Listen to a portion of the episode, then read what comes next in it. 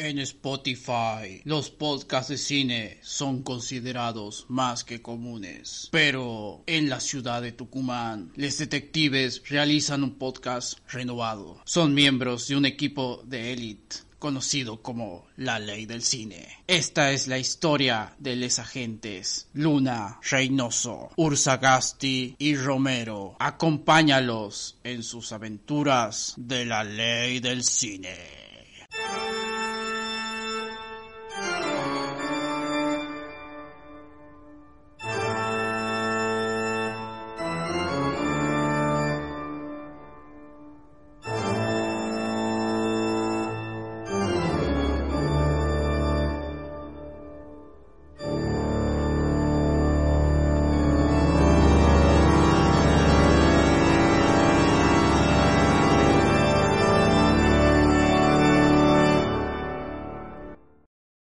A todos y a todas.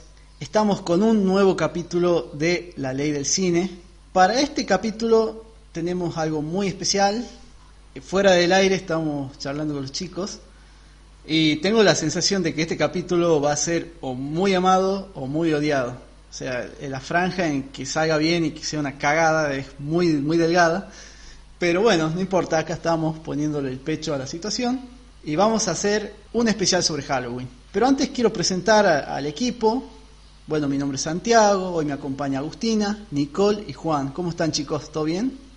Bien, tratando como siempre digo de llegar psicológicamente a diciembre, que se vaya el año este rápido, impresionante. O sea, estoy en cuanto regresiva y mi ansiedad aumentó al nivel 3000. Onda Terminator, ya no sé, una base de todo así mezclado. No sé cómo están ustedes. Como a los sentimientos de Agustina. porque estoy igual y más que sobrevivir psicológicamente y zafar hasta fin de año es zafar al COVID. Es como que estoy haciendo el ole cada dos por tres así que más que nada a eso que psicológicamente. Es como que estamos ahí mano a mano.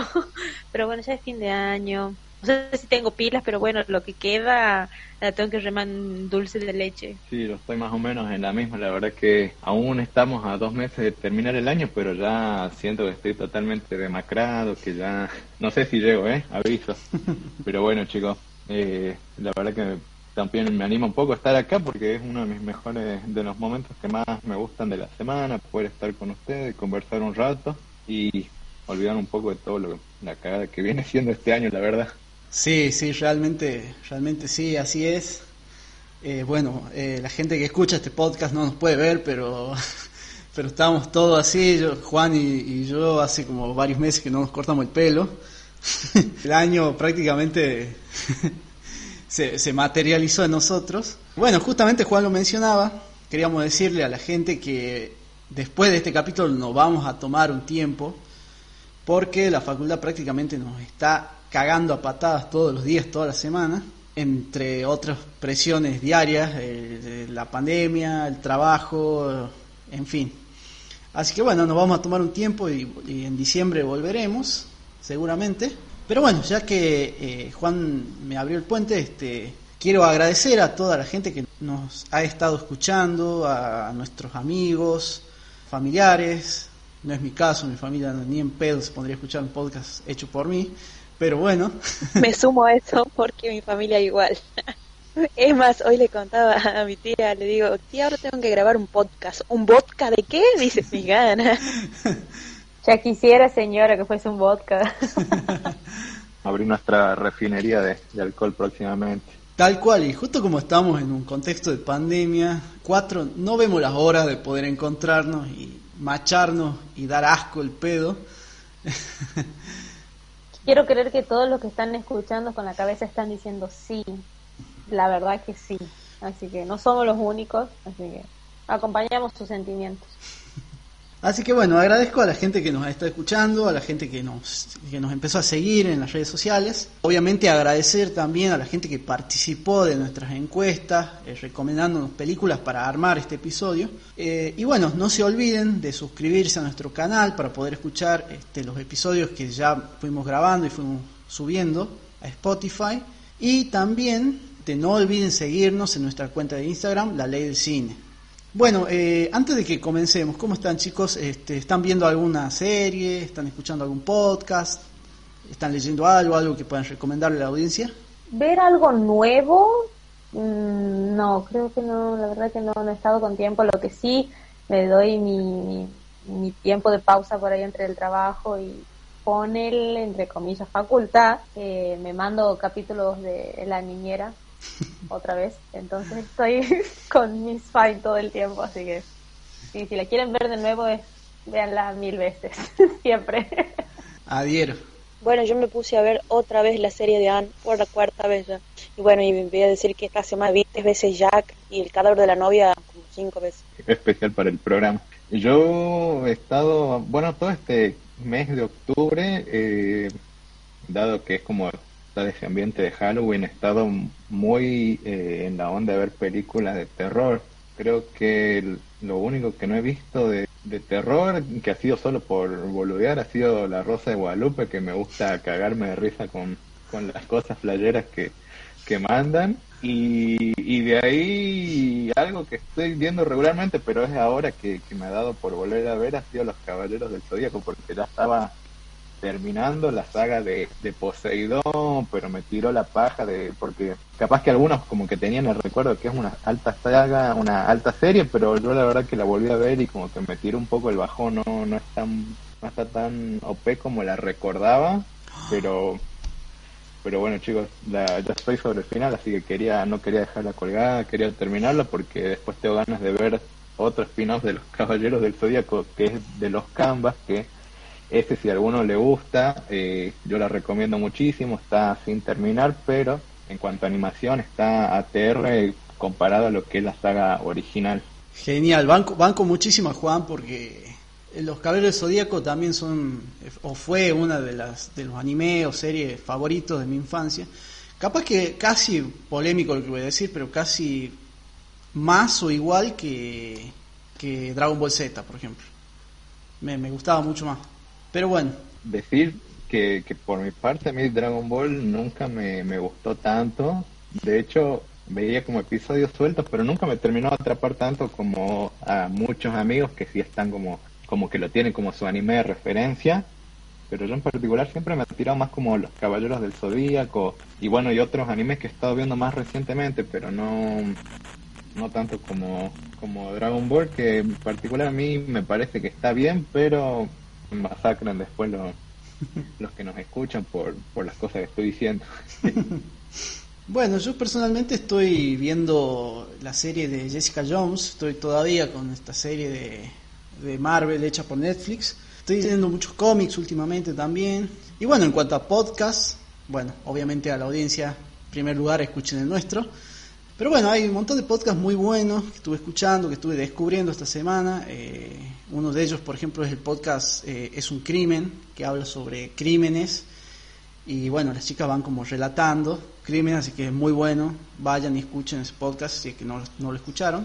Pasamos a explicar en qué se va a basar este capítulo de la ley del cine. Como ustedes sabrán, eh, los que han participado en nuestra encuesta, nuestra idea era hacer un ranking y aquí eh, Nobleza Obliga, la idea la saqué de otro podcast que se llama Pizza Villa Marvel, donde hacen un, ranking de las películas de Marvel.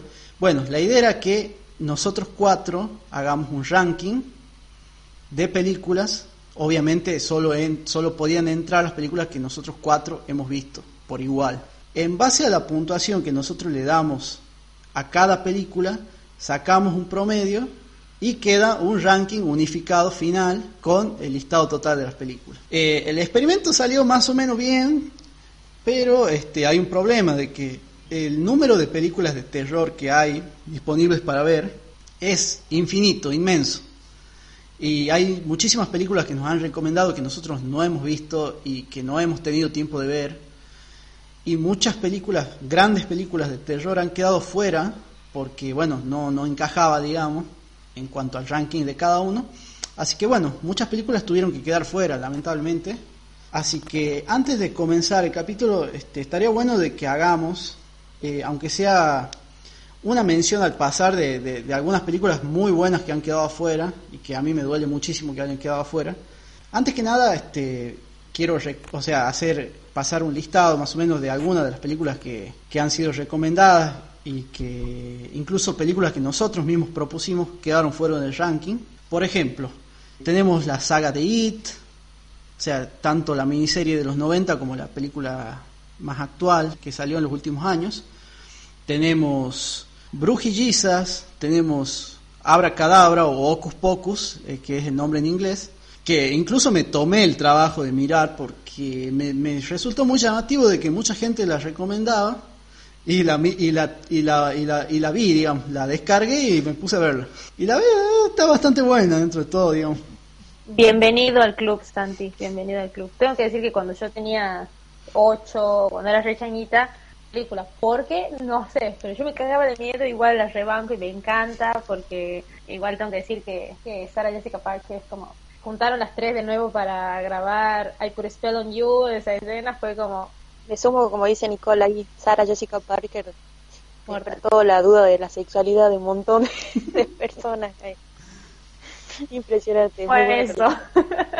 No, es muy bueno el relato que hablan de las brujas. Yo creo que ahí a esa edad todos teníamos miedo de que nos busquen eh, justo el día de Halloween, no, nos lleven. Pensé que estas estas brujas aparecen cuando alguien virgen enciende la vela, así que bueno, chiques, atento con las velas que encienden. la moraleja, debuten jóvenes. No, y bueno, y más que en cuarentena mucho quedó fuera de la actividad, entonces guarda con prender vela. bueno, como decía, tenemos también la, la saga de It.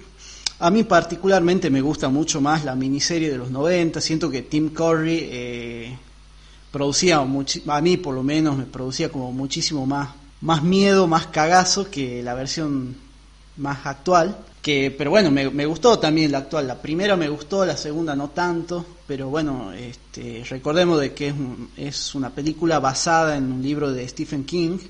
Y las personas que leyeron el libro, no es mi caso, dicen que es muy fiel al libro. Entonces, bueno, eh, les hago caso y digo, bueno, está buena la, la la, última saga de Bueno, otras películas que quedaron fuera eh, es Beetlejuice, por ejemplo, que la volví a ver también, me parece un delirio hermoso, una falopa, este, increíble la historia de Beetlejuice, eh, muy graciosa combinando la comedia y el terror. Bueno, otras películas, por ejemplo, Juan propuso The Thing, La Cosa, que también si no me equivoco está basado en un, en un libro de, de Lovecraft, no sé Juan me va a corregir seguramente. Eh, está basado en un libro que no me estoy recordando el nombre. Este, eh, Carpenter en su momento era medio fanático de la película original de los 50, que era La cosa de otro mundo, y a partir de ahí quiso hacer como un remake, pero basándose más en el libro.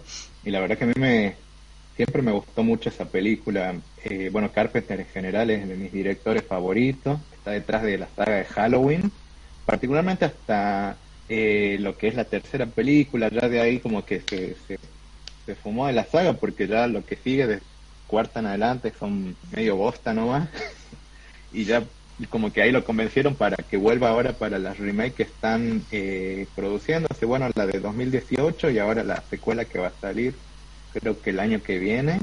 En fin, la cosa mm, a mí me gusta mucho por el todo el coso del suspenso, lo, cómo se persiguen personaje, con quién será el, que es en realidad la, cosa esa, porque recordemos que la cosa esa que viene de eh, puede adoptar cualquier forma, entonces como que los personajes están perseguidos de quién será el impostor, bastante a lo Among Us, digamos, pero, pero hace 30 años. Eh, sí, justamente eso te iba a decir, ¿no? Este, con la llegada del Among Us es como que volvió a salir al reflote de la película esta, digamos, entonces es buenísimo. De hecho, una de las muertes tiene eh, uno de los impostores que saca como la lengua y lo atraviesa desde el ojo al otro.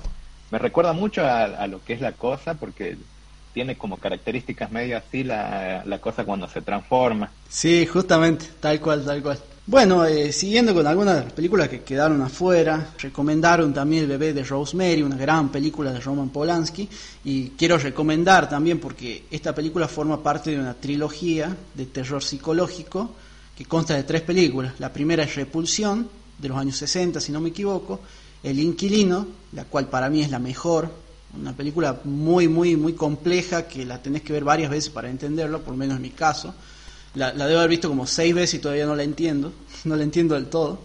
Y tenés El bebé de Rosemary también, una gran película que juega mucho con esto, que se llama la trilogía del departamento. Entonces, bueno, desde ya la recomiendo a toda la gente que escuche el podcast. Tenemos Alien, el octavo pasajero, que es la que, la que propuse yo para el ranking que quedó afuera, que también es una de mis franquicias favoritas. Las películas de Alien son para mí eh, muy buenas, la mayoría. Eh, Tengo que decir que sí, me dolió bastante que quede fuera Alien, porque también es de mis películas no favoritas de terror, sí, favoritas de todas. Me encanta la película, eh, todo lo que es ese ese suspenso que te genera, dónde está la, el alien escondido, cómo lo van a atrapar, eh, la escena mítica esa donde están almorzando y, y le sale el bicho del estómago al, chabón que, que, lo habían atrapado al comienzo. Eh.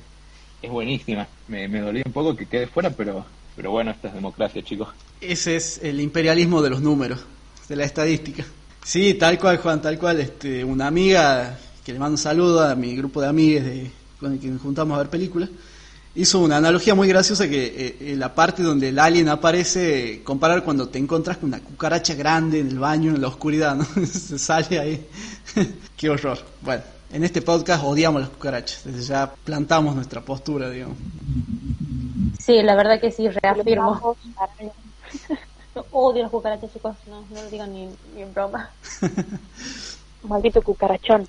Ay, sí, qué asco. El, la cucaracha de los hombres de negro, cada que... Qué asco.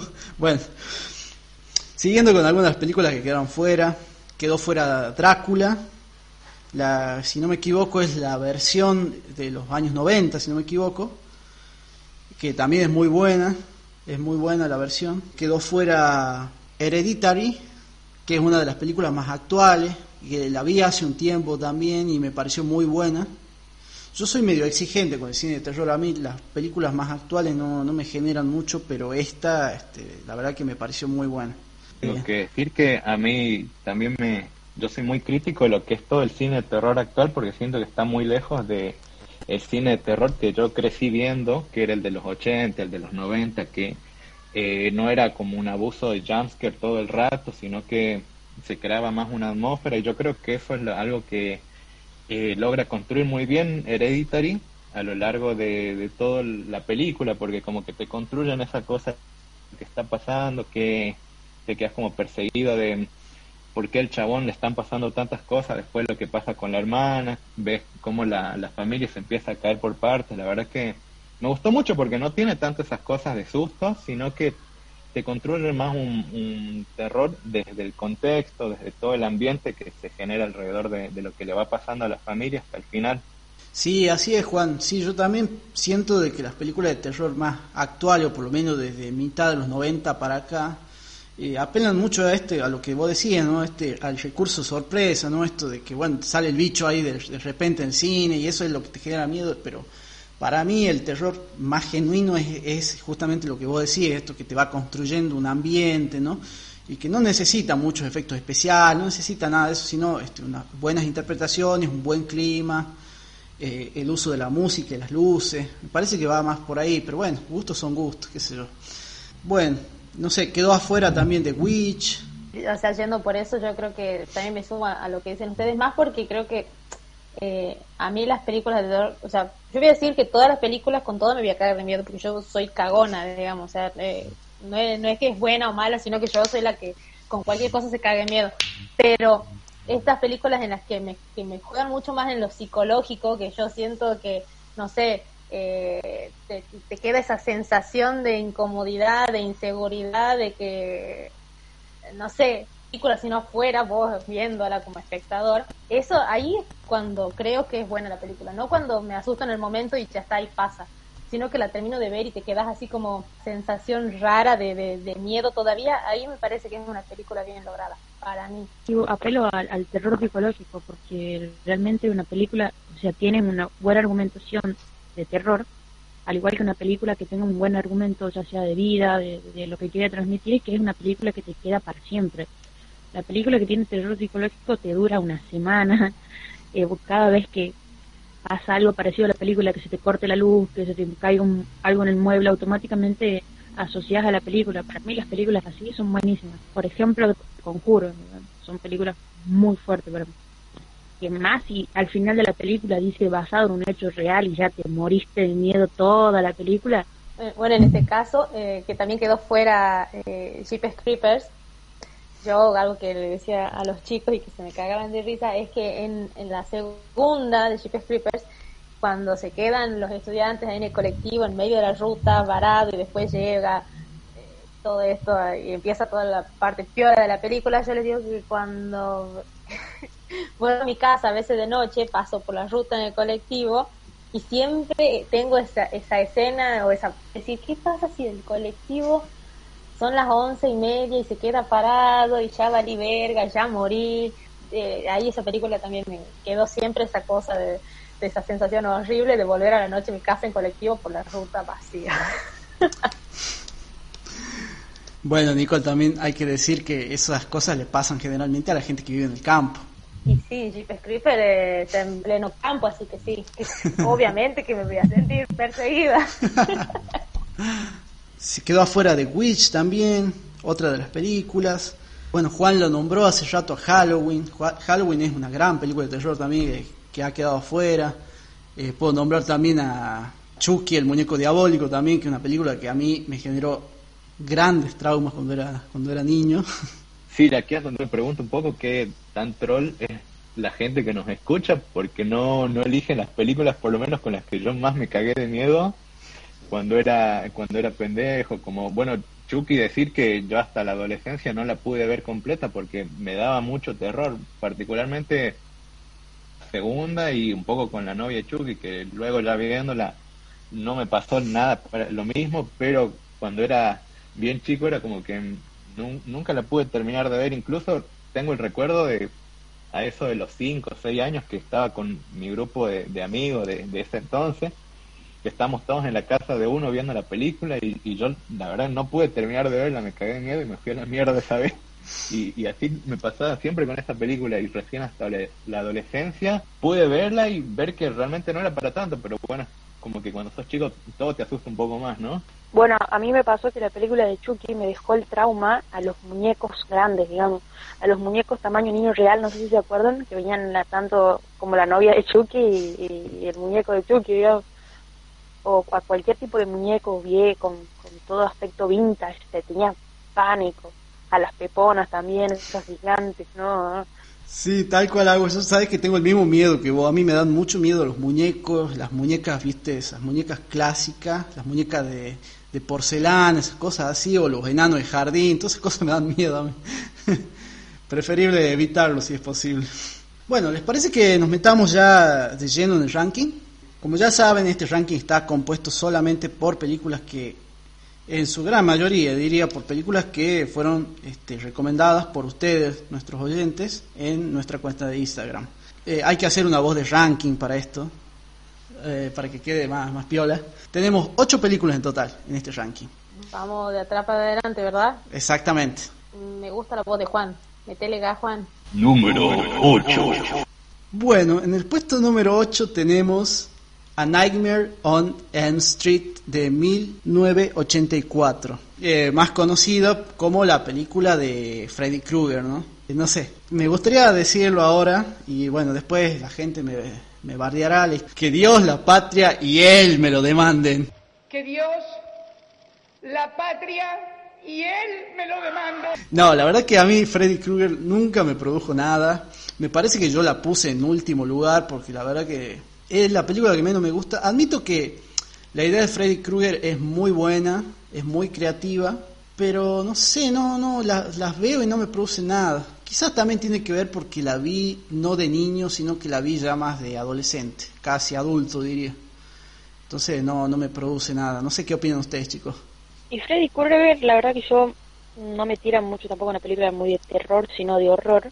Y para mí es una mezcla de, de Wolverine, versión súper apocalíptica, digamos así, maldad, no, la verdad que no, es algo que, me haya provocado miedo, si bien también como dice Santi la vi un poco más ya de grande, adolescente saliendo más de la niñez, pero no me produjo miedo, mi mamá sí me contaba en su época, era la que más miedo daba después de la bruja Blair. Sí, me suma a lo que a lo que dice Agus, bueno, que algo que ya lo aclaré hace rato es que yo con todas me cago de miedo Eh, y con esta sí me pasó. Y más con, con la cancioncita es que, que uno la tiene todo el tiempo en la cabeza y es como que eso a mí ya me, me, me cagó de, de, entrada. Y sí, también, como dice, como dice Agustina, mi mamá me, me, cuenta que en, eh, esa película era la película de terror, digamos. Cuando la vi sí me cagué mucho de miedo. Y ahora, pero con las primeras.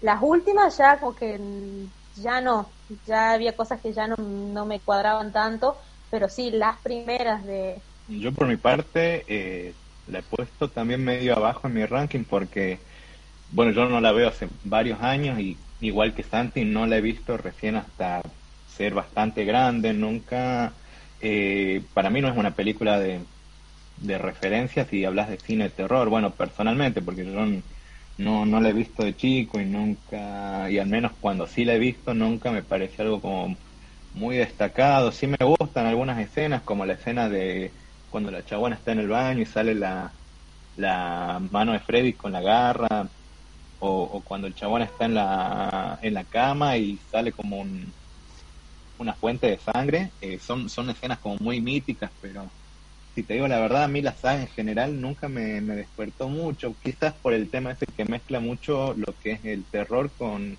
eh, comedia, porque el chabón este, Freddy, como que se pasa tirando chistes o haciendo bromas mientras asusta a los, a los pibes, entonces como que no, no, nunca me tiro para mucho de terror Sí, tal cual. Aparte ahora ya, no sé, como que le perdí toda la seriedad a Freddy Krueger porque no sé si los que ven eh, la serie Rick and Morty había como una especie de dimensión donde caían en el mundo de Freddy Krueger y era que ay, el chabón todo el tiempo decía como hey you bitch todo el tiempo así. Entonces es como gracioso digamos ya como medio paródico digamos pero bueno sin duda es una película icónica como decía al principio. Me parece la idea muy copada no pero pero bueno no sé no, no es de mis películas favoritas. Bueno les parece que vamos con el puesto número 7 puesto 7 bueno, en el puesto número 7 tenemos, y esta sí es una gran película para mí por lo menos, sobre todo la versión clásica, es Cementerio de Animales del año 89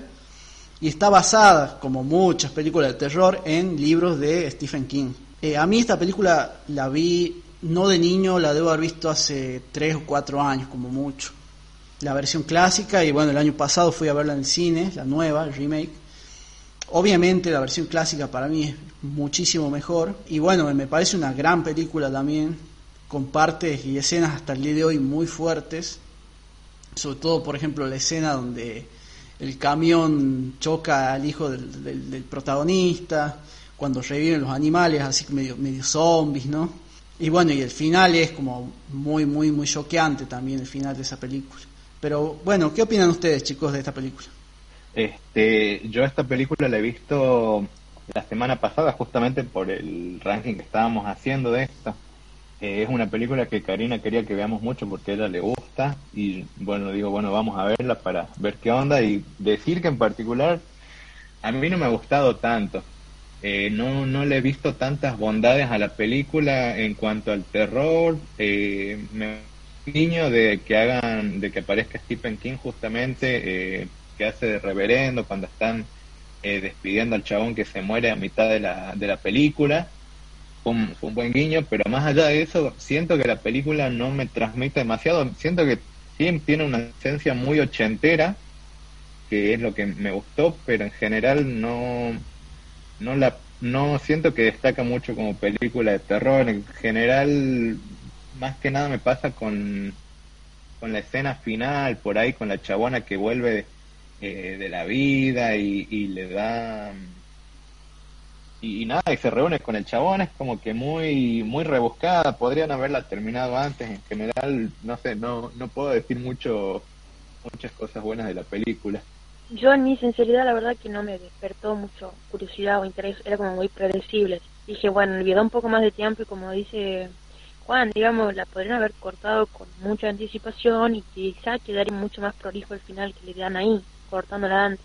No voy a volver sobre si me da miedo, eh, ya lo aclaré, pero sí tengo que decir que de las adaptaciones de los de Stephen King es la que mm, no me convenció del todo.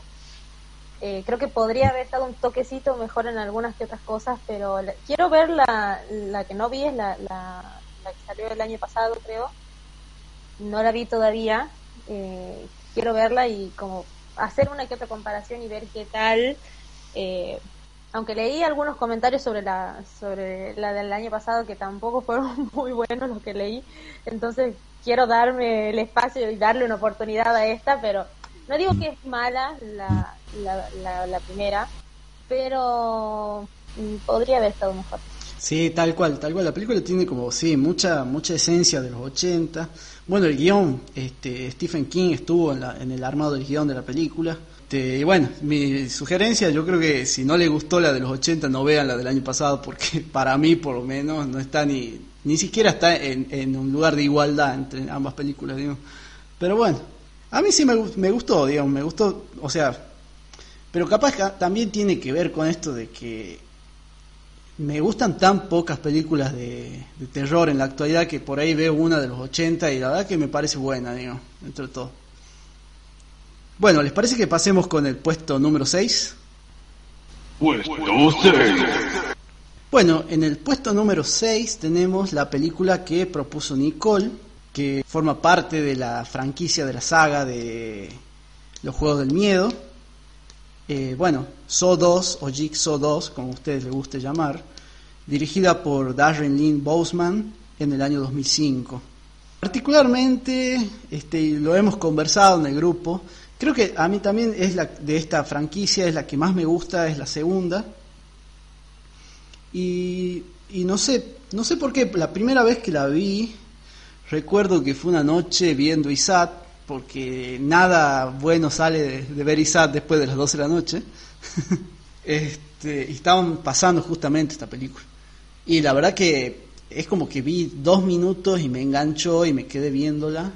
Y me pareció muy bueno, digamos, muy atrapante. No sé si es tanto de terror, pero sí genera muchísimo suspenso y te tiene prendido todo el tiempo la pantalla, digamos, o sea, a mí por lo menos me, me, generó eso la película la primera vez que la vi, y bueno, y, volví a verla la semana pasada también, como para recordar un poco, y, nada, la verdad que me sigue gustando tanto como la primera vez que la vi, digamos. Eh, no sé, ¿qué opinan ustedes? Eh, yo sí, um, yo me vi todas, me gusta, me gusta mucho la, la, la saga, eh, creo que en realidad lo que me atrapó no es, no es tanto eh, esto de cine terror o lo sangriento que puede ser tanto las primeras que las últimas, eh, sino esa historia de fondo de, de valorar la vida o no y qué, o sea, en, el momento de que yo no supe valorar lo que tenía, que quería mandar toda la mierda, este de poder vivir o no, qué hago, qué tanto puedo hacer para mostrar que entonces sí vivir. Entonces, eh, eso me había gustado mucho, esa parte de la, de la historia que es lo que en, todas. Y ya después cómo juega con, con la con la linealidad del tiempo, que no es que la primera, la primera película es la primera, que va llevando de acá para allá, y la segunda que es esto de que al final todo lo que están viendo no se estaba viviendo en el momento, sino que era una cinta, juega con esas cosas, y eso es lo que me,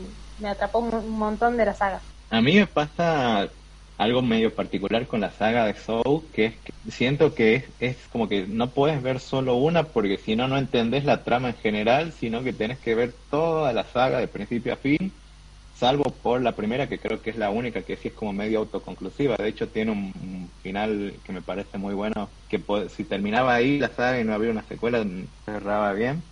Lo que me gusta de la segunda, eh, tiene escenas que a mí me deja muy marcado. Lo, me pasó como, como igual que Santi, que yo la vi así un día random en, en esos canales de películas que tiraban. No, nunca he visto la saga así como de ponerme a buscarla y ver la película por mi cuenta, sino así agarrándola en, algún canal que justo la estaban pasando y quedarme a ver la, la película. Y de las escenas que a mí, por ejemplo, me, me tiene más marcado la película es la, cuando la chabona, por ejemplo, que creo que era adicta, la empujan a ese pozo donde está llena de jeringas. Es como me parece un poco fuerte, porque yo, a ver, no le tengo miedo a las jeringas, pero caerte en un poco, está lleno de esas, como que, no sé. Después de ahí creo que había una chabona también que mm, se quería inyectar la, la, mm, el antídoto y queda con las manos atrapadas en, en una de estas trampas que, que usan para, para caza, creo que son. son me, me gustan la- estas escenas en particular, me, son las que más tengo presente de toda la saga, pero a la vez siento que como terror eh, queda ahí a medio camino, es más, juega más con un tipo policial, mucho suspenso, con bueno un poco de gore también que tienen eh, a lo largo de toda la saga, ¿no? Pero bueno, sí, yo em, cuando la, la he votado no la he puesto muy arriba porque justamente valorándola como película de terror creo que queda a medio camino, podría ofrecer más, pero me gusta mucho todo el tema del suspenso que se maneja y el giro que tiene sobre el final de la, de la película. Va, para mí lo que me gusta lo de la película, de va, la escena como hablaba Juan de Juego del Miedo, que me acuerdo latente, es cuando hay una chica que tiene una trampa de oso en la cabeza y cuando el- la- en la primera se corta la pierna para poder escapar, no sé si se acuerdan, un doctor creo que era, es el papel del protagonista. Sí, sí, sí. Igual la imagen icónica del juego del miedo del tipito ese en el triciclo creo que me habrá perseguido varias pesadillas, ¿no? a pesar de que no daba miedo, pero daba esa impresión, esa morbosidad, el castigo que quería poner el creador de los juegos a la gente esta que era como que desperdiciaban su vida, ¿me entendés? No sé, daba mucha impresión. que eso una la, la creatividad de, los- de los de los juegos por ahí algunos ya se repetían y ya después como que se fue renovando y fue como actualizándose y de justamente el juego para cada prisionero tenía que iba justamente con eso que era era el miedo o era eso que eh, hacía que esté con su vida tirada por la borda digamos o sea era como enfrentarlo realmente y ver qué tanto querés vivir o no querés vivir digamos. justamente con la minita de las drogas después creo que eligen un montón de, eh, de, de personajes, de personas, de ficharlas así como especialmente tenerle un seguimiento pero complejo y, y tener como el, el, juego indicado, la trampa indicada, eh, para mí es un, interesante, mucho. Me llamó la atención de, de, la película todo lo que debe invertir el chabón este eh, Jigsaw para para comprar tantas trampas y armar tantas cosas, ¿no? O sea, el, el chabón, ¿de dónde, ¿de dónde saca fondos para, para pagar todo eso? Gran pregunta, ¿no? Una, una, pregunta como muy amplia para que, se, que abarca todo, no necesariamente a él. Ahora digo, ¿dónde estaba la AFIP? Eh, o sea, ¿Jigsaw tenía los papeles de la casa donde hace los juegos o no? Bueno. A ver. Sí, no, tal cual me parece muy, muy escena como la que dice Juan, la, de la, o sea, la del pozo de jeringas, ¿no? O sea, imagínense que están en un juego y que de repente eh, los obliguen a enfrentarse a las cosas que a la que más miedo le tienen, ¿no? Es tremendo. ¿Les parece que sigamos con el puesto número 5? Puesto 5. Bueno, la película que tenemos en el puesto número 5, que es Lights Out, o Cuando las luces se apagan, del año 2016, dirigida por David Sandberg. Eh, particularmente yo no la había visto esta película, eh, la vi la semana pasada también por el ranking y la verdad que me, me, gustó mucho. También, al igual que Hereditary, es una película que disfruté mucho de las más actuales, ¿no? O sea, y, está buena la historia de fondo, me gusta todo, todo el trasfondo que hay con los protagonistas, todos estos flashbacks del pasado, cómo se va mezclando la historia y cómo al, hacia el final más o menos entendés por qué pasa lo que pasa. Parece que dentro de todo se maneja muy bien con los recursos, con la música. No recuerdo muy bien en qué lugar la ubiqué yo, me parece que estaba como más abajo pero dentro de todo para las películas actuales me, gustó mucho.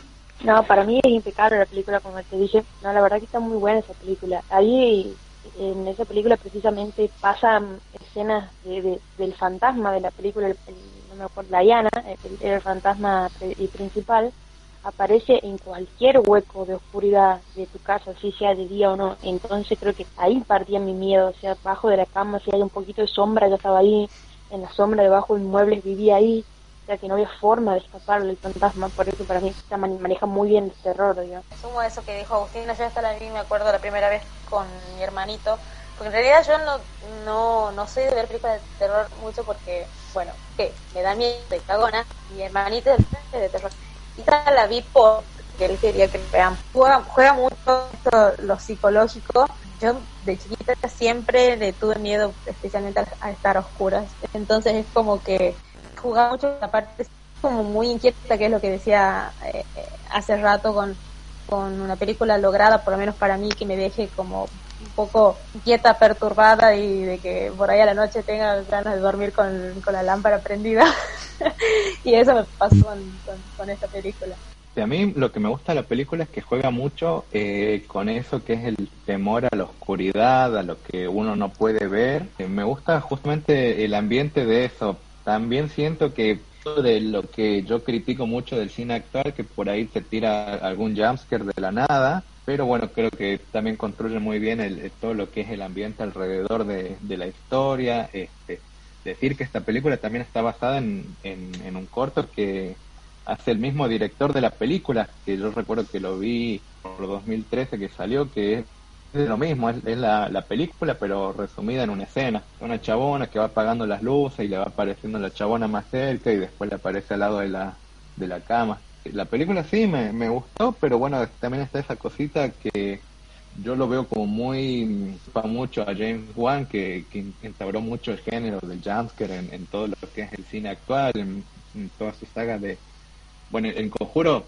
lo tiene, pero creo que construye muy bien lo que son la, eh, la historia en general, el contexto, pero ya las que decidieron al conjuro como que tiran todos a lo mismo y, esto es algo que caí, por ahí no me gusta tanto de esta película también. Bueno, este, ¿les parece que vamos al puesto número 4? Puesto 4. En el puesto número 4 tenemos a una de las franquicias más extendidas en el género de terror, si se quiere, que es Viernes 13, del año 1980, la primera, dirigida por Sim Cunningham. Eh, a mí con Viernes 13 me pasa mucho que cuando éramos niños con mis amigos, eh, era la típica en Space que pasaban los especiales de Viernes 13 y te pasaban todas las películas o la mayoría, digamos. Entonces nosotros estábamos embobados porque nos gustaba, qué sé yo, pero, pero no, no nos generaba miedo, sino que decía, eh, mira el chabón cómo mató a toda esta gente con el machete, mira cómo mata a aquel, al otro. Nos cagamos risa, digamos. Nos cagamos risa y lo disfrutábamos mucho. Si bien a mí no me parece eh, la franquicia de forma completa, no me parece la película de terror, pero sí la primera película. La primera película sí me, me gusta mucho y sí me parece que es bastante buena. Y lo, lo, paradójico es que Jason no aparece en la primera. O sea, aparece solo en la parte del final. O sea, sino que es la madre de Jason la que, la que de alguna manera produce los asesinatos y, y, al final la película termina con Jason saliendo del lago, todo así putrefacto, eh, eh, o sea, tratando de agarrar a la, a la, chica que había sobrevivido al final. O sea, eso la primera me parece muy buena. Después ya las, las películas siguientes ya me parece como una falopa galopante de lo mismo y me parece como muy repetitiva también. Las películas son como que no tienen no tienen punto de historia ni nada. Pero bueno de todas maneras es una película de la que, una saga a la que quiero mucho Viernes 13 y que bueno disfruté mucho disfruté mucho con esta película y sigo sin superar de que Jason se había muerto mientras los mientras los guardavidas estaban meta coger ahí en, en el lago, eso no lo supero nunca. Mientras el pobre pelado feo ese se ahogaba, estaban cogiendo salvavidas. Me pasa, me pasa lo mismo con Viernes 13. Más, más cariño y más terror y miedo me dio Freddy Krueger que Jason, tengo que reconocer. Son como de esa época, están ahí como peleadas eh, los personajes y que después salió esa película Freddy vs. Jason que fue como que nada que ver, digamos. Yo también la, vi, la vi completa porque la pasaban todo el tiempo, o sea, eh, octubre y era Jason todo el tiempo y en Space todo el tiempo. Y la veíamos con mi hermano. Eh, y sí, no, no sé si me, me habrá generado miedo eh, alguna vez así como mucho como con otras películas. Sí, seguramente sé que me da miedo, pero mm, no sé, le tengo cariño más que nada porque la crecí viendo a, la saga, no porque no porque me haya gustado mucho. Esto que decís de cómo muere, me acuerdo que cuando vi American Horror Story la última, punto y aparte American Horror Story en mi vida, y eh, en la última que es 1984, justo algo similar con uno de los personajes y fue como en ese momento lo revivía la escena de, de, Jason. No voy a hacer mucho spoiler sobre esta de American Horror Story porque, bueno, aparte, es medianamente nueva, es la última, pero me acordé mucho de esa parte y fue como que es como muy común eso de los salvavidas, ¿qué onda? ¿Para qué está? Sí, básicamente como dice Nicole, digamos, el, el estereotipo o el arquetipo de salvavidas, de, de guardabosque, de, de sheriff, todos hacen este tipo de películas de terror como que siempre tienen son medio tramposos, medio gánster, así, medio, medio extraños. Y la muerte del pobre de Jason, yo creo que ha marcado más de uno, como que generaba lástima y al mismo tiempo la venganza de él, no tanto, como que en cierta parte llegabas a la empatía del personaje, no daba miedo para mí. Es más, ninguno, ni Freddy ni, ni Jason me dieron miedo, sino como que cuestionaba por ahí, caía mucho en el ridículo. Sí, coincido con eso de, ponerse empática con el personaje Jason. Eh, que te quedas pensando de por qué lo hace y termina siendo como es el, personaje de matar a los demás eh, y por lo que en realidad pasó. Que ya después, ya como que me puse más empática en sí con, su personaje, con, con su historia. Es, verdad, como que le quita un poco más de lo que es el terror y el miedo y no va a cuestionar por qué hace lo que hace. A mí lo que me pasa con la saga es lo mismo que dice Santi, que me parece palopa de lo bueno, digamos. Porque el, como que siento que no envejeció tan bien. No obstante, creo que la primera película es muy buena eh, si comparas con todo lo que sigue después en la misma saga. me gusta cómo juega con ese misterio de quién es eh, el asesino, porque no es hasta el final de la, de la película que te enteras que es Pamela Borges, la, la mamá de Jason, la que está detrás de, de, todo lo que viene pasando a lo largo de la película. Y me gusta bastante decir que la saga en general como me pasa lo mismo que todos ustedes, no asusta tanto, pero es muy icónica. Por lo menos a mí me gusta más la saga esta que toda la que fue la de eh, la de Freddy, que siento que no, eso sí que no, no me parece tan destacable. De ahí, eh, de acá de las sagas, las que me gusta sería la 7, que creo que se llama New Blood, donde es una chabona que tiene poderes telequinésicos y ahí lo, lo revive ayer tratando de revivir a, a su padre de ahí como que hay las películas son en general mucha mucha falopa. Eh, recuerdo una que es donde Jason creo que va a Manhattan donde los persigue a los chabones por toda la ciudad. Y tipo que hay un se cruza un montón de gente pero lo único que sigue es a ellos como que medio medio random todo. Pero pero sí qué sé yo la, la, la saga la quiero no como terror no destaca mucho pero en me da como un buen recuerdo Sí, tal cual, Juan. Y, hay una película también que se llamaba Jason X, me parece, donde Jason iba al futuro, donde se lo congelaba. Una falopa merca de la buena, digamos. Era cualquier cosa. Quería decir que, generalmente algo que me pasa mucho con las películas de terror, cuando la primera generalmente siempre es como muy buena y que es lo que tiene Jason. Y ya cuando empiezan a estirarla, una segunda, una tercera y una cuarta, es como que ya le empiezan a caer cuando son historias que ya tienen como para una sola, porque pasan, basadas en las que son en hechos reales, eh, que ya tiene una historia que termina y la quieren sí, es como, me pasó con el de la bruja de Blair, la película, y ya cuando salió la de Blair 2, o la empiezan a, es como que ya le, le van, la van desgastando y le va hacia de lo que es la película, de lo que es la historia, con Jason y con Freddy, que son las que también tienen como muchas películas que Sí, sí, sí, tal cual. Bueno, vos nombraste también este Jason vs. Freddy también, que es un delirio. Eh, yo me acuerdo que una de las pocas películas donde que pasaron en mi pueblo, eh, una de ellas fue este, Jason vs. Freddy. Y, nos matamos de risa porque e, era un delirio, digamos, solo imaginar eso era un delirio. Pero bueno, ay, quería también rescatar algo que dijo Nicole, algo importante también, que es lo de las series de terror, ¿no? Que tenemos también, este, podrían haber entrado, pero bueno, por una cuestión de, tiempo, espacio, este, decidimos no, no, meter series. Pero bueno, hay un montón de series también para destacar. Está eh, La Maldición de Hill House, que es una de las más nuevas, tiene ahora una secuela o precuela, no sé si, si, me pueden corregir, no sé si es secuela o precuela de Hill House. Secuela. Secuela, es buenísimo. Y también tenemos otras series, también, bueno, la miniserie de It, tenemos... Este, en los 90 tenemos escalofríos, cuentos de ultratumba, hay un montón de historias también de, que se podrían, se podrían tomar con series también. En algún momento, quedarán para algún momento. Bueno, vamos con el puesto número 3 y ya entramos en el podio final de nuestro ranking. Puesto 3. En el puesto número 3 tenemos una película que yo personalmente amo un montón, que es El extraño mundo de Jack. Es una película animada, de terror, es del año 1993, dirigida por Henry Selick y producida y guionada por Tim Burton. Yo, la verdad que me, me puse a investigar un poco. Yo siempre pensé que Tim Burton era el director de esta película y resultó que no, no era el director, digamos. Eh, pero bueno, en fin, este, de todas maneras las animaciones también son hechas por Tim Burton. Eh, yo la vi esta película de niño, eh, recuerdo que mis padres me habían comprado el, VH el VHS de la película, sí chicos, VHS era, era como una especie de, de cassette o de, o de, o de instrumento rectangular que uno ponía en un reproductor de VHS o videocasetera y eso eh, proyectaba una película para los centenios. Bueno, como yo no tenía amigos, eh, mis padres me habían comprado, me compraron muchos, muchas películas. Una de ellas fue El extraño mundo de Jack.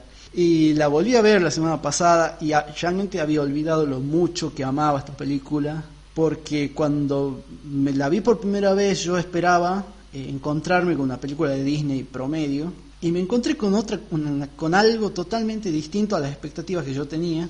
La música es buenísima, los personajes me encantan porque son todos sombríos, este, oscuros, ¿no? Eh, oscuros, pero a la vez también un poco risueños, ¿no? Un poco así. Y no, la verdad que me, me encanta la película, me parece una de las películas más icónicas, aunque no sea de terror, terror. Pero bueno, eso es discutible porque a mí Oogie Boogie, el villano de la película, si se quiere, me daba muchísimo miedo de chico. Eh, no sé qué tienen ustedes, chicos, para decir de esta película. Y bueno, y no sé. Tú dime, no se sabe, no se sabe, Nicole. La verdad que es una película que yo amo un montón. Es más, tengo un muñeco a, a crochet tejido, todo de, de Jack. Mis hermanos son fanáticos de Tim Burton y es una película muy impecable. De por sí hace lo que es poco poco normal, fuera lo normativo de lo, de lo tierno, lo divino, hace lo extraño, como muy especial, maravilloso, sacando de que está el protagonista que es Jack Shellington, digamos, el rey calabaza, donde hace un papel de villano, pero yo le entraría el concepto de, de posmaldad, porque él se da cuenta de que si bien es, él es muy especial para, para lo que es el rey del Halloween, el rey calabaza como le llaman, se quiere robar la Navidad, pero se da cuenta que sus atributos no son para eso. Entonces en un momento, bueno, vuelve y se empeña en, hacer la mejor parte de, del Halloween, digamos. Pero a mí me encantó una película que más de una vez cuando era chica así me daba miedo mirarla tipo Disney la pasaba creo que siempre tipo nueve de la noche como especial de Halloween y generaba ese ambiente de, miedo. Y Oogie Boogie también era un personaje yo lo asocio mucho a lo que es el viejo de la bolsa a muchos nos habrán ofrecido a esa edad al viejo de la bolsa imagínate verlo ahí. Y hay que hay que remarcar el laburo que hicieron los directores y todos los especialistas en el stop motion de esta película la paciencia capaz que hubieran dirigido bien el 2020 estas personas con la paciencia que tienen para hacer el movimiento de cada muñeco. Sí, me sumo a, a, lo que dice, lo que dijeron ustedes. Yo la vi cuando era chica, pero ya la vi más de grande a la película, ya 10 años más o menos, 10, 9. Y, y tengo que decir que me, me, gustaba mucho verla porque me gustaba cómo, cómo juega la historia, cómo, cómo eran los personajes, esto dice la Agustina de, de, de, de las rarezas, eh, que era como que uno ve generalmente de Disney, eh, era como totalmente distinto y creo que eso también lo hace como especial y destacable. eh, y lo que me gusta mucho, mucho, mucho de la película, más allá de la historia y toda la, la, producción en general, es la música. A mí eso de esta película es como es como está en un podio, en un pedestal, porque me, me encanta cómo, cómo lo combina, cómo lo ambienta, no sé, eso para mí de la película es lo mejor. Sí, no, la música y la animación es una locura en esta película, es muy buena. Eh, bueno, otras películas, Agu también es fanática de El cadáver de la novia, Winnie, son películas también muy lindas y también donde Tim Burton estuvo ahí metido. Eh, y no, la verdad que me encanta. Y un consejo para todas las personas que quieran tener hijes, hagan que sus, que sus niños vean esta película, sí o sí. Así que bueno, si quieren pasamos con el puesto número 2 de este ranking de Halloween. Bueno, en el puesto número 2 tenemos La masacre de Texas del año 1974, la primera, dirigida por Toby Hopper. Bueno, prácticamente esta película puede ser considerada como una película independiente porque la hicieron con dos mangos también la, la, creo haberla visto por primera vez, la primera hace unos tres años, tres o cuatro años más o menos. La verdad me parece una muy buena película. Creo que fue la última película que vi que me dejó con miedo realmente, como, como que me fui a dormir mirando la ventana porque no quería que aparezca el chabón de la motosierra, pero no, me, me parece muy buena, hay escenas muy fuertes de la película. A mí una escena que me, que me moviliza un montón es que cuando ella está, la dejan inconsciente a la sobreviviente, a la chica que sobrevive, y se despierta y está en la mesa con toda la familia y está el viejo todo chupado, ese de la familia que come carne y qué sé yo. Este, nada, me parece una película muy buena, muy buena de... Me arrepiento de no haberla visto antes, pero nada, nada, ¿qué opinan ustedes de esta película? Culpa de esta película no es nunca la casa de terror de la expo porque estaba el tipo con la motosierra, así que no tengo más nada para decir. Agrego eso porque yo entré a la casa de terror de cuando llegó esa parte fue como horrible, horrible sentir ir automáticamente de la película. Tengo que decir que en esas últimas vueltas que, que sabía de, de, esta casa, del terror y todo lo demás, me acordaba de la película porque yo la vi muy pocas veces y la vi eh, la vi con, con mis primas y yo me acuerdo que mis primas era como la que le estaban mucho con, con y sí me, me, dio miedo en su momento pero creo que la reviví realmente cuando estuve en ese momento de, de correr en esa casita y ahí es como que volví a, a recordar todo eso lo que lo que sentía con la película. Bueno eh, a mí la película me pasa lo mismo que con Santiago me parece un, un peliculón pero la verdad que me parece muy buena. Es una película independiente porque como sí se hizo con dos mangos, pero logró eh, construir una banda. De hecho, es una película que ustedes la ven y dicen es muy cliché, son un grupo de adolescentes que están ahí hinchando las bolas, se encuentran, se meten donde no deben y los empieza a perseguir un, chabón que los quiere matar. Es muy cliché la película, pero cabe decir que esta es la película que inició esto. Antes de la masacre de Texas no había, no existía el género de slasher a mí un poco me duele decir que, aunque mucho se discute si el primer slasher es Halloween o es la masacre de Texas, yo soy muy fanático de Halloween, pero el primer slasher es este, es la masacre de Texas. La verdad que a mí, yo la vi recién eh, para este especial, para lo que teníamos planeado hacer, y me gustó mucho todo lo que, lo que es eh, ese ambiente tan eh, sucio, tan, tan pueblerino, digamos, tan de esos de esos campos tan desolados, el, el chabón ahí con persiguiendo a los otros. Decir que aplaudo la muerte del chabón en silla de ruedas. Me venía hinchando las bolas durante toda la película porque se quejaba por todo. Los otros la pasaba bien y él como que estaba ahí empingado porque eh, no podía subir las escaleras porque los otros iban corriendo y él estaba ahí con la silla y estaba todo el tiempo quejándose. Me encantó cuando lo mataron, que decirle. Y de ahí eh, Sí, las escenas medio turbias que me pareció fue cuando la chabona está en la, con la familia y, y le ponen el dedo en, la boca al abuelo, que para mí era un... y de la nada empieza a moverse, súper turbio, la verdad. Y, y no sé, en general la película me parece excelente, o sea, me encanta. Toby Hooper creo que es, es, un genio, está, es un tipo que está muy involucrado también con la saga, más que nada con las películas recientes que hicieron y también está esa cosita de que supuestamente es el director de Poltergeist, pero está esa, esa disputa que realmente el director eh, fue Spielberg, pero por un contrato que él tenía con Universal, creo que era, eh, cuando dirige ET, no le permitieron dirigir otra película en ese año. Y eh, mucho se habla de que él es realmente el verdadero director de Poltergeist, pero que eh, como no podía firmar como el director, eh, Toby Hooper, que también participó y ayudó a dirigir esa película, terminó firmando como el director. Este, pero nada, esas pequeñas anécdotas, pero más que nada reivindicar esta, esta película que es La Masacre de Texas, que yo la verdad que no la había visto y, me llevo un muy buen sabor de boca de, de lo que fue esta película. Sí, sí, tal cual. Y bueno, es verdad, o sea, quiero por ahí eh, expandir un poco tu idea. ¿Quién mierda te manda a ser paralítico en una película de terror, digamos? Era obvio, papá, que iba a pasar eso. bueno. Bueno, hay como a tantas cosas que hay en las películas de terror. ¿Quién te manda a ser rubia? ¿Quién te manda a ser negra? ¿Quién te manda a ser boluda? o sea, si todo así, ya estás destinada a morir en cualquier película de terror. Sí, tal cual.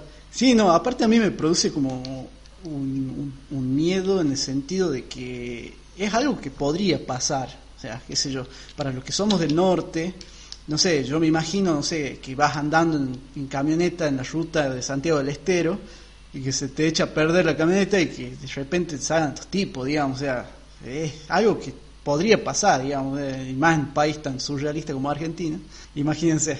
Pero bueno, ¿les parece que vamos con el puesto número uno? Puesto uno. Bueno, esperaba una mayor emoción de parte de Juan en el puesto número uno, Ya, pero ya, voy de nuevo, voy de nuevo. Puesto uno. bueno, en el puesto número uno tenemos Al Exorcista, película de 1973, dirigida por William Fredkin. Para mí es muy justo que esta película lidere el ranking, me parece muy justo. Es una gran película, Es una película que hasta el día de hoy la veo y me sigue produciendo como cierta incomodidad, ¿no? Es una película que envejeció muy bien, que obviamente en el momento que salió fue una locura, imagínense, pónganse en el año 1973 y, y pónganse en el papel de ir a ver una película como esta, como El Exorcista. Bueno, a mí particularmente me, gusta mucho, eh, la he disfrutado mucho. Y bueno, recordemos que también esta película fue eh, censurada en muchos países, no se la pudo ver o, le cortaron las partes más, más fuertes de la trama. Eh, también esta película inauguró un género, que es el género de, lo esotérico, ¿no? de los exorcismos. Las actuaciones me parecen muy buenas. Eh, las, o sea, el, uso de, la música, las luces, eh, los efectos especiales para la época. No, no, la verdad que a mí El Exorcista me parece la película de terror y para mí está bastante bien, o sea, me parece bastante justo de que lidere el ranking y sea el puesto número uno. Y la película con la que terminamos hoy el ranking. Tengo que decir que sí, es una, es una película que hasta el día de hoy me da, me sigue dando miedo eh, y mucho. Eh, creo que bueno, también por estas cuestiones de, de, exorcismos y todo, cosas de demonio y este tipo de cosas, pues eh, con otras películas que ya comenzaron a usar esto de el exorcismo en, en las historias y demás, hay buenas películas, eh, el exorcismo de Emily Rose, que si bien es basada en, una historia y demás, hablarla la película, o sea, no, no, no han podido superarla en, en desde mi punto de vista. Y sí, no, me sigue dando muchísimo miedo y me parece muy justo que esté en el, en el primer lugar. Y más, más allá de que hayan jugado mucho con parodias y todo tipo de cosas, darle el miedo que generan las escenas, las, las originales.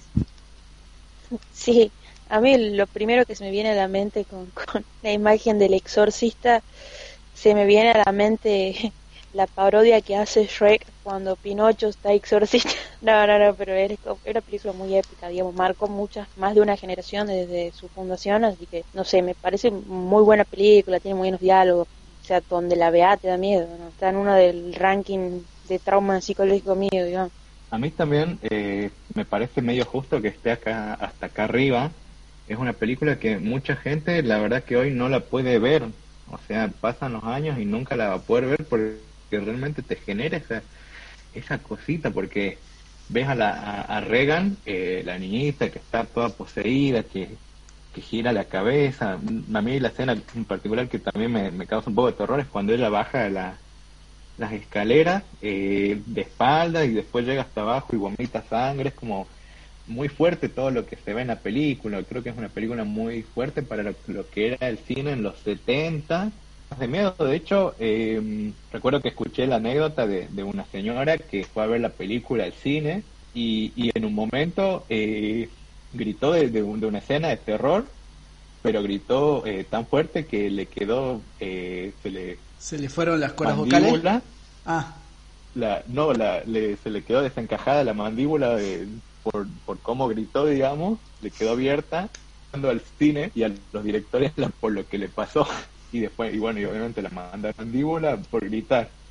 Este, es una anécdota divertida, sí, este, y decir que también la película, eh, esa, cosa de si es una película embrujada. En la de postproducción murieron que estaban en la película, uno que era la, la que hacía la mamada de, del padre Carras y el otro era el director que en principio de la película dirigiendo a la mamá y, no, no, sé, como que está medio tenebrosa, medio que, que hoy en día sigue asustando, bueno, en particular malos recuerdos más nada con, con que cuando te ponían esos videos de terror siempre cerraban poniendo la cara de, de Regan toda poseída. Recuerdo particularmente ese video color verde de la silla que se empieza a mecer y de la nada sale ella gritándole a la pantalla. Eh, son cosas que un poco te marcan en cuando sos pendejo. Sí, básicamente lo de la anécdota de la señora, ¿no? De la mandíbula, le pasó lo mismo que a Marley, digamos, ¿no? Se, pasó de Pepa y, y bueno, se le desencajó la carretilla, básicamente. Me quedé pensando en eso. Sí, no, tal cual, tal cual, este, una película muy icónica. Bueno, este, ¿qué tal la pasaron con el ranking? La verdad es que viéndola ahora salió bastante bien, salió bastante bien, estuve entretenido, la pasé muy bien yo personalmente. No sé qué tal ustedes. Me recordaron viejos traumas, mi miedo a la oscuridad, me renovaron varios cosas que tendré que consultar en la psicóloga, la miedo a la oscuridad, a las muñecas, a Destino Final, Juego del Miedo, cosa que uno habrá dejado ya en el tiempo del 2004 más o menos, 2006. Sí, pero la pasé bastante bien. La Nicole no va a poder dormir hoy en la noche recordando a las chicos. No, no, los chicos no No, la pasé la bien, más allá de que, como les dije, yo soy muy cagona y vi que los tenía ahí guardados para no acordarme de películas que por ahí no las más, literal no las veo más. Bueno, estas películas sí me dieron muchísimo miedo, pero me, trajeron buenos recuerdos porque muchas las vi con mis primas, con mi hermano. Cagué de miedo y capaz que lloré, grité y demás. Bueno, alguna cosita buena y compartida con, con la que la vi. Eh, bueno, a mí la verdad que me encantó estar acá haciendo esto porque quizás se habrán dado cuenta, yo soy muy fanático de lo que es el género el terror en particular me gusta mucho. Yo no, no tengo mucho cagazo de ver películas de terror. De hecho, me gusta encontrar una buena película que sí me asuste y, que no se base solo en, en un jumpscare en la pantalla, de que estás ahí viendo y te sale el, bicho en la cara. Nada, me, me, gustó mucho más que nada y también por ahí me, me queda esa cosita de tantas películas que quedaron fuera eh, del ranking final que la gente no, no terminó nombrando al final, es decir, por ejemplo, las de Chucky, como ya dijeron, de otras más recientes como It Follows, o el mismo Resplandor, que es una película de, de terror bastante eh, buena, de hecho es de mis películas favoritas de la vida. Y, y nada, eh, contento también, eh, me gustaría recomendar un momento, si es que alguno también es medio gusta de este género, este, si hay una cuenta de Twitter que yo sigo que es arroba horror losers, que se basa únicamente en cine de terror o en, o en series de terror, en novelas, en todo lo que tiene que ver con el terror lo trata, la, te tiran algunos datos, te tiran algunas historias eh, de fondo de las películas. Nada, si les gusta este género, si quieren aprender un poco más, pueden seguir esta cuenta, es arroba horror loser en Twitter. Eh, a mí particularmente me gusta mucho los hilos que tiran, arman eh, más que nada a fin de año se tiran un ranking de las películas que les pareció que dieron más miedo durante este año. O lo mismo hacen con series de, terror, se aprende eh, mucho, por, particularmente un género que a mí me gusta tanto. Eh, y otras cosas más, si quieren, me gustaría nombrar también a los canales de YouTube, eh, Set Films de Nico Amelio Ortiz y a el canal Nerd Profile de Harry, que son dos chabones que también los escuchás, a mí me gusta mucho eh, seguir las cosas que dicen, más que nada cuando hablan de terror, porque son chabones que se nota que les gusta mucho el género, que crecieron viendo, lo que sea de paso decir, eh, Nico Amelio Ortiz tiene un, montón de producciones, cortos y, una película, todo dentro de lo que es el género del terror. Así que nada, decirles que si quieren eh, visitar sus canales también, mm, a mí particularmente me gusta mucho todo el tratamiento que hacen del terror porque son chabones que se ve que saben que, son fanáticos del género, ah, así que nada, es... Buenísimo, Juan, buenísimo. Eso es lo que me gusta de, formar parte de este equipo, que todos ustedes tienen cosas para recomendar, así que bueno, seguramente nuestros oyentes también van a disfrutar de esas recomendaciones. Bueno, eh, quiero agradecer a la gente que nos escucha, a la gente que participó en nuestras redes sociales. Eh, no dejen de mandarnos mensajes para, para que nosotros, no sé, si quieren que hablemos de alguna serie o película, eh, nos escriben a nuestra cuenta de, Instagram y nos siguen, obviamente, que es La Ley de Cine. Bueno, nos estamos despidiendo. Eh, la pasé muy bien hoy. Pensé que iba a ser una cagada este episodio, pero la verdad que está bastante bueno, salió bastante lindo. Este. Bueno, quiero agradecerle a ustedes, a Agus, Juan, Nicole, por, por estar, por seguir acá en este podcast y no irse.